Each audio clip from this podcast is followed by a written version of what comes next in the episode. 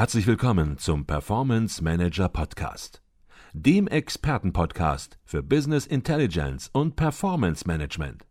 Inspirationen, Know-how und Impulse für Controller und CFOs, die noch erfolgreicher sein wollen. Heute begrüßt sie Peter Blum.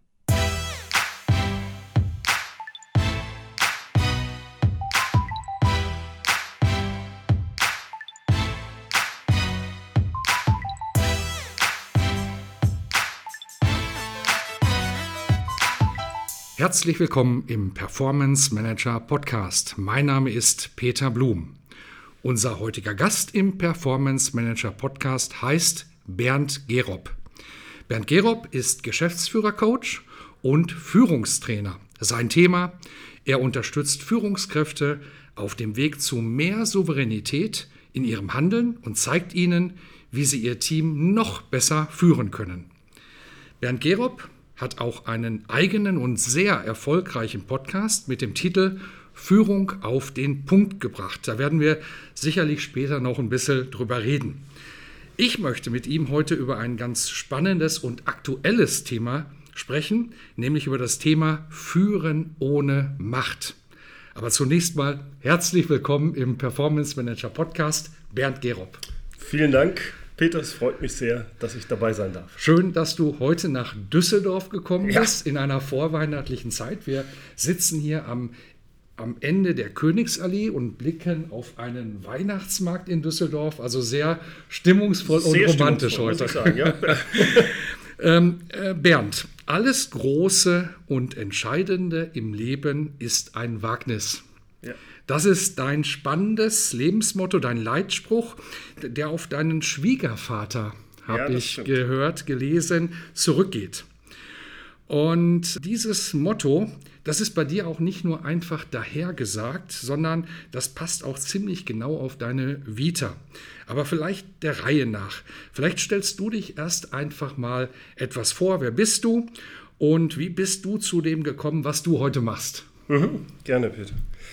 Ähm, ich bin von Haus aus Ingenieur und habe damals dann in Aachen promoviert, hatte mit dem, ich bin von Haus aus Elektroingenieur, hatte einen Maschinenbauer-Kollegen und wir hatten dann gemeinsam eine Firma gegründet, so einen typischen Startup mit Venture-Kapital und allem. Und da kommt auch der erste Spruch her, weil ich bin eigentlich vom Elternhaus her, ja, gut bürgerlich. Mein Vater war auch Professor und also Unternehmertum, das wäre also gar nicht mhm. viel zu gefährlich und risikobehaftet. Und damals hat sich halt die Möglichkeit ergeben, so ein Startup zu gründen, weil wir so eine patentierte Technologie hatten, die aber, die wir nicht verkauft haben bekommen. da habe ich gesagt, dann machen wir es halt selber. Und da war ich dann schon so in, der, in, in, dieser Situation, ja, sollst du das machen? Das ist ja so risikobehaftet, ins Unternehmertum zu gehen. Und mein Vater damals, der hat mir auch eher abgeraten, aber da war halt mein Schwiegervater, der diesen Spruch dann brachte, alles mhm. Große und Entscheidende im Leben ist ein Wagnis. Und Aha. das hat mir geholfen, diesen Sprung dann zu machen, äh, mein erstes Unternehmen zu gründen. Aha. Das haben wir dann mit Venture Capital aufgebaut auf äh, 20 Mitarbeiter und 2001 dann verkauft an einen großen Konzern. Ähm, dort war ich dann neun Jahre im mittleren Management, habe dann das Servicegeschäft aufgebaut, weltweit. Auf, zum Schluss hatte ich 350 Mitarbeiter. Mhm. Aber wie das so ist, wenn man mal selbstständig gewesen ist, ähm, funktioniert das irgendwann nicht mehr, wenn man als angestellter Manager irgendwo ist. Und das war für mich dann die richtige Zeit, mich wieder selbstständig zu machen. Diesmal dann als am Anfang als äh, Berater und Führungstrainer und jetzt auch wieder mehr Richtung Unternehmer und äh, Geschäftsführer, Coach. Ich habe so eine Leadership-Plattform, äh, also helfe Leuten, die in die erste Führungsrolle kommen, aus kleinen mittelständischen Unternehmen hauptsächlich dabei, mhm.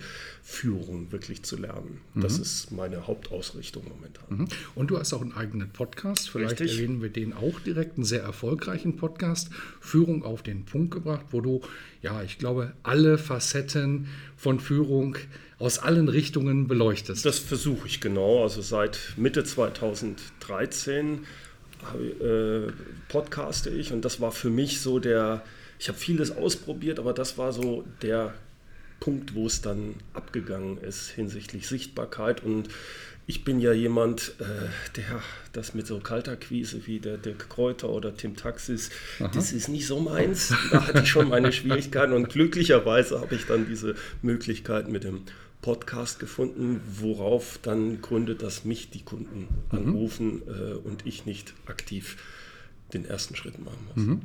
Und als wir uns überlegt haben, über was wir uns heute unterhalten, klar, da sind wir natürlich auch sofort auf das Thema Führung gekommen.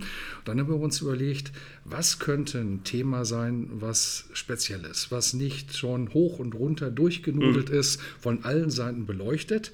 Und das heutige Thema, das lautet Führen ohne Macht. Was bedeutet das? Controller und CFOs, die stehen häufig vor der Herausforderung, Projekte umzusetzen. Und die Projekte, die sind durchaus manchmal von hoher strategischer Bedeutung auch für ein Unternehmen. Denken wir beispielsweise auch an ein Business Intelligence Projekt. Es geht da um Zahlen, es geht um Daten und es geht natürlich in der Umsetzung auch um die Zusammenarbeit mit der IT. Und darüber hinaus sind oft viele weitere Fachabteilungen beteiligt an so einem Projekt. Vertrieb, Marketing, Produktion und manchmal noch mehr Abteilungen, also verschiedene Abteilungen, verschiedene Menschen, die Informationen benötigen, um steuern zu können. Mhm. Und in so einem Projektteam, da kommen also Spezialisten aus unterschiedlichsten Hierarchiestufen im Unternehmen zusammen. Und ja, einer ist Projektleiter, einer muss Projektleiter sein. Ja. Und meist ist das der CFO in solchen Projekten oder der Controller. Und der, ja, der fragt sich, wie bekomme ich das hin, dass dieses Team erfolgreich arbeitet, dass das Projekt abhebt und nicht im Durcheinander unterschiedlicher Ideen, Meinungen versackt. Und wer schon mal in so einer Situation war, der weiß, das ist beileibe kein triviales Thema. Und auf den Punkt gebracht, so wie auch dein Podcast heißt, stellt sich die Frage, wie führe ich ein Team ohne die Macht der Hierarchie? Ja. Und ich bin gespannt, Bernd, wie es uns gelingt, auf dieses Thema heute ein paar Antworten zu finden. Vielleicht mal ganz grundsätzlich angefangen, Bernd. Äh, du bist ja ein technisch orientierter Mensch, das hast du gerade ja. Äh, gesagt. Was bedeutet für dich Führung? Also Führung, ich unterscheide bei äh, gerne, wenn, wenn Leute über Führung sprechen, zwischen Führen und Managen. Ja. Ähm, ich komme gleich drauf, warum ich das glaube, dass das so wichtig ist. Führung, da gibt es, glaube ich, auch einen ganz spannenden Podcast zu, nämlich der aller, allererste, den ja. der Bernd gemacht hat in seinem Podcast äh, Führung auf den Punkt gebracht, der geht auf dieses Thema ganz speziell ein. Genau, genau. Und äh, ich mache es mal ganz kurz. Also Führung ist all das, wo es Führen bedeutet für mich, ähm, festzulegen, wo es hingeht. Äh, Führung, wer sich mit Führung beschäftigt, da geht es um die Zukunft, da geht es um das Unternehmen, da geht es um Mitarbeiter, da geht es um die Vision, da geht es um Ziele, Strategien, Innovation, Positionierung, alles solche Sachen, eigentlich in der Zukunft viel oder im Persönlichen sehr viel. Und eine Sache, die ist mir dabei ganz wichtig, beim Führen geht es meistens um selbstbestimmte Sachen. Warum ist das so wichtig? Komme ich gleich drauf, ganz wichtig, mhm. aber sollte man im Kopf halten. Beim Managen hingegen, das sind Sachen, da geht es um Prozesse, Vorgänge, das sind äh, Verwaltung, Ressourcenzuteilung, Budgets, Kosten, Risikomanagement, all diese Sachen. Ähm, dazu gehören auch die rein fachlichen Sachen, die ich vielleicht auch noch als äh, Führungskraft machen muss. Und diese Sachen, die sind fast immer fremdbestimmt. Was mhm. heißt das? Fremdbestimmt. Draußen der Kunde möchte was von mir. Äh, mein Chef möchte was von mir. Die Steuer will was von mir. Wie auch immer. Und da ist immer ein Termin mit verbunden. Das mhm. heißt, ich bin immer im, in diesem Hamsterrad, dieses Operative zu stemmen während Führung selbstbestimmt ist. Und weil es selbstbestimmt ist, bestimme ich. Mhm. Und das heißt, äh, wir können das Mitarbeitergespräch heute machen, wir können es auch morgen machen. Ich habe ja so viel noch zu tun, ich habe ja noch die Termine. Und da ist die große Gefahr, dass das verloren geht. Mhm. Deswegen fällt es häufig für viele Führung runter oder es wird weniger und die Leute kümmern sich zu stark um das eigentliche Managen. Dabei mhm. heißt es doch Führungskraft und nicht Managerkraft. Mhm. Und äh, also wenn es gerade ein technisch orientierter, der, der, der, denkt auch, naja gut, dieses Persönliche jetzt, also Mitarbeitergespräch, ja, das machen wir mal schnell und dann ist die Sache mhm. vorbei. Nein, ist es nicht. Es wird häufig extrem unterschätzt. Ich glaube, da sind die zahlenfixierten Controller, den äh, Ingenieuren, die sehr auf ihre äh, Technologie fokussiert sind, sehr ähnlich. Mhm. Wenn du Management und Führung unterscheidest, mhm. Dann hast du da auch einen interessanten Tipp parat. Nämlich der Tipp lautet, du sagst es vielleicht gleich noch selbst mhm. genauer, schreib auf am Ende des Tages, wie viel Zeit hast du geführt ja. und wie viel Zeit hast du gemanagt. Richtig. Und das ist manchmal frustrierend, wenn man dann am Ende des Tages sieht, ja, ich habe jetzt hier acht Stunden rumgemanagt oder mich um Krempel gekümmert und ich habe gerade mal eine Stunde wirklich mich mit Führungsthemen beschäftigt. Mhm. Und das ist auch sehr stimmig, sehr häufig, wenn man jetzt äh, Leute mit Leuten spricht, die gerade so im mittleren Management sind, dass die sagen, ja, ich habe gar keine Zeit für Führung. Mhm. Mhm. Wo ich dann sagen muss, das ist eine Frage der Priorität. Mhm. Es muss dir wichtig genug sein, dann findest du auch die Zeit. Okay. Denn seien wir mal ehrlich, ob ich jetzt das Operative acht Stunden oder sieben Stunden mache, das ist nicht tragisch. Wenn ich aber mich nicht um Führung kümmere, hat das langfristig viel, viel schlimmere Auswirkungen. Kurzfristig nicht. Kurzfristig passiert gar nichts, wenn du nicht führst. Mhm. Meistens. Aber langfristig. Und da ist die, das ist das große Dilemma, mhm. was man als Führungskraft hat.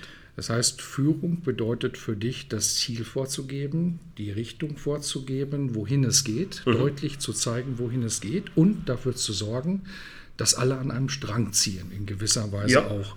Ja. Und wenn im Unternehmen Prozesse verändert werden, dann sind natürlich jetzt ganz viele Fachabteilungen, ganz unterschiedliche Menschen mit ganz unterschiedlichen Hintergründen natürlich ja. auch am Start.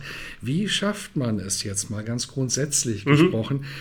Wie schafft eine Führungskraft es, dass alle am Strang ziehen, am gleichen Strang und auch in die gleiche Richtung? Mir bei dieser Sache, äh, also es geht ja, wenn wir jetzt über Projekte sprechen, wenn wir über Veränderungen sprechen, ähm, müssen wir eigentlich, äh, fällt mir ein Spruch ein von dem Lars Vollmer, dem finde ich das sehr gut zusammenpasst. Verändern ist toll, verändert werden ist furchtbar. Das heißt, ich muss es hinkriegen, als Führungskraft, als Projektleiter, dass die Leute aus sich heraus davon da mitmachen, wenn es irgendwie geht. Wenn ich das nicht hinkriege, wenn ich die zum äh, Schlagen tragen muss, wird es nicht funktionieren. Mhm. Und wenn dann die auch jeder sagt, äh, erstmal, ähm, äh, jeder Mensch schaut erstmal auf die Gefahr und nicht auf die Chancen. Mhm. Also muss ich darauf, es bringt nichts, äh, dieses negative Denken, sich darüber zu ärgern. Das muss ich mhm. immer im Kopf haben. Mhm. Das heißt, ich sollte immer fragen, wen habe ich eigentlich in diesem Team, wen muss ich dabei haben, mhm. wie kriege ich die auf die Seite und diese typische Frage, what's in it for me?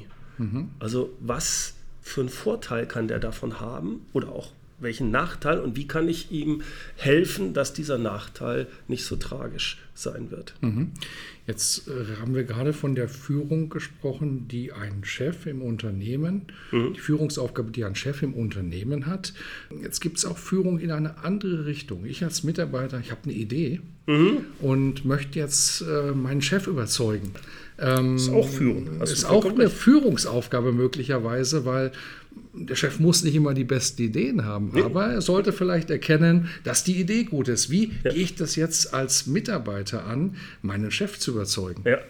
Äh, vielleicht bevor wir da eingehen, ja. der Begriff führen, weil da viele sagen, ja, ich kann auch meinen Chef nicht führen. Das stimmt nicht. Du kannst sehr wohl deinen Chef führen. Denn führen hat nichts mit dieser disziplinarischen Verantwortung zu tun. Es hat erstmal damit zu, äh, äh, ich formuliere es anders, führen ist eigentlich eher passiv.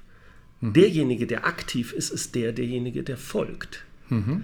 Das heißt, jemand, der sagt, er würde führen, hat aber niemanden, der ihm folgt, der führt nicht. Mhm. Aber auch umgekehrt, wenn ich es hinkriege, dass mein Chef das tut, was ich möchte, dann mhm. führe ich meinen Chef. Mhm. So, und jetzt muss man sich mal überlegen, wie kriege ich es hin, dass mein Chef das tut, was ich für gut und richtig halte. Mhm. Und da können wir eigentlich zurückgehen, wenn jetzt jemand mir etwas sagt, mir persönlich, wann tue ich das, wenn mir irgendjemand sagt, Mensch, das wäre gut, Bernd, wenn du das und so und so tust. Mhm. Ich habe, da gehen so ein paar Sachen bei mir auf. Okay, ja. erstmal ähm, vertraue ich demjenigen? Will der mich behumsen? Will mhm. der seinen besten Vorteil rausholen oder wie sieht das aus? Mhm. Also das ist das Vertrauen. Habe ich Vertrauen in den oder bin ich da vorsichtig? Mhm. Und noch wichtiger gerade beim Chef ist nachher, dieser Mitarbeiter, der mir als Chef jetzt was sagt, ist der sonst loyal zu mir? Mhm. Kann ich, also dieses, es geht um diese, dieses wichtige Vertrauen. Wenn ich weiß, der hat mich jetzt schon ein paar Mal auf, äh, was weiß ich, vor anderen vielleicht auch blöd mhm. über mich geredet oder es ist mir nur zu, zu Ohren gekommen, mhm. dann werde ich da eine ganz andere Barriere aufbauen, als wenn ich sage, mit dem arbeite ich seit zwei Jahren zusammen, äh, der macht einen super Job und der hat mich bisher nie in die Pfanne gehauen. Mhm, mh. Wenn ich einen Fehler gemacht habe, hat er mir das nicht aufs Butterbrot geschmiert oder wenn, hat er das unter vier Augen mir irgendwie als Rückmeldung. Ich habe also wirklich das Gefühl, der will mir helfen. Mhm, mh. Wenn ich das hinkriege als Mitarbeiter, dass mein Chef dieses Gefühl hat, mhm. Dann habe ich auch die Chance, dass er mir zuhört. Auch, und das ist das Faszinierende, es gibt ja so Chefs, die sind extreme Alpha-Typen. Ne? Mhm. Also wenn da fünf andere drin sind, äh, da machst du, da sagst du gar nichts. Also mhm. jedenfalls nichts Negatives. Mhm. Wenn er sagt, wir gehen nach A und springen die Brücke runter, dann sagst du, Bitch, super Idee, gehen wir nach A, springen mhm. die Brücke runter.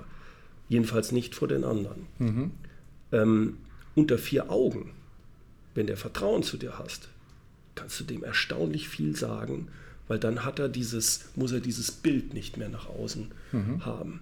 Das ist mir selber passiert bei Leuten, wo ich dachte, äh, auch menschlich, sagen wir mal, empathisch minder bemittelt, würde ich solche Leute ein, einstufen. Mhm. Und sind aber gleichzeitig sehr intelligent. Und die, die wissen das. Unter vier Augen, wenn sie dir, zu dir Vertrauen haben, kannst du denen Sachen sagen, die du denen nie unter in einer Gruppe, da müssen sie dich platt machen, weil sie ihre Position verteidigen, glauben verteidigen zu müssen, wie auch immer. Mhm, okay. Das heißt, das Entscheidende ist dieses Vertrauen. Also Vertrauen ist das Entscheidende und du musst es aber auch leben, dieses Vertrauen. Absolut. Und nicht nur oberflächlich zur Schau stellen. Ja. Okay. Und, das, und da ist auch jetzt, das kriegst du nicht von heute auf morgen hin. So jemand testet dich ja. und schaut, wie du dich verhältst verhältst du dich loyal. Da gibt es dann natürlich auch so ganz wichtige Regeln. Also ich rede auch nicht mit meinen Mitarbeitern, darf dann auch nicht mit meinen Mitarbeitern negativ über meinen Chef reden. Mhm. Da halte ich mich zurück. Selbst wenn der Chef nicht im Raum ist oder sowas. Irgendwas kommt rüber.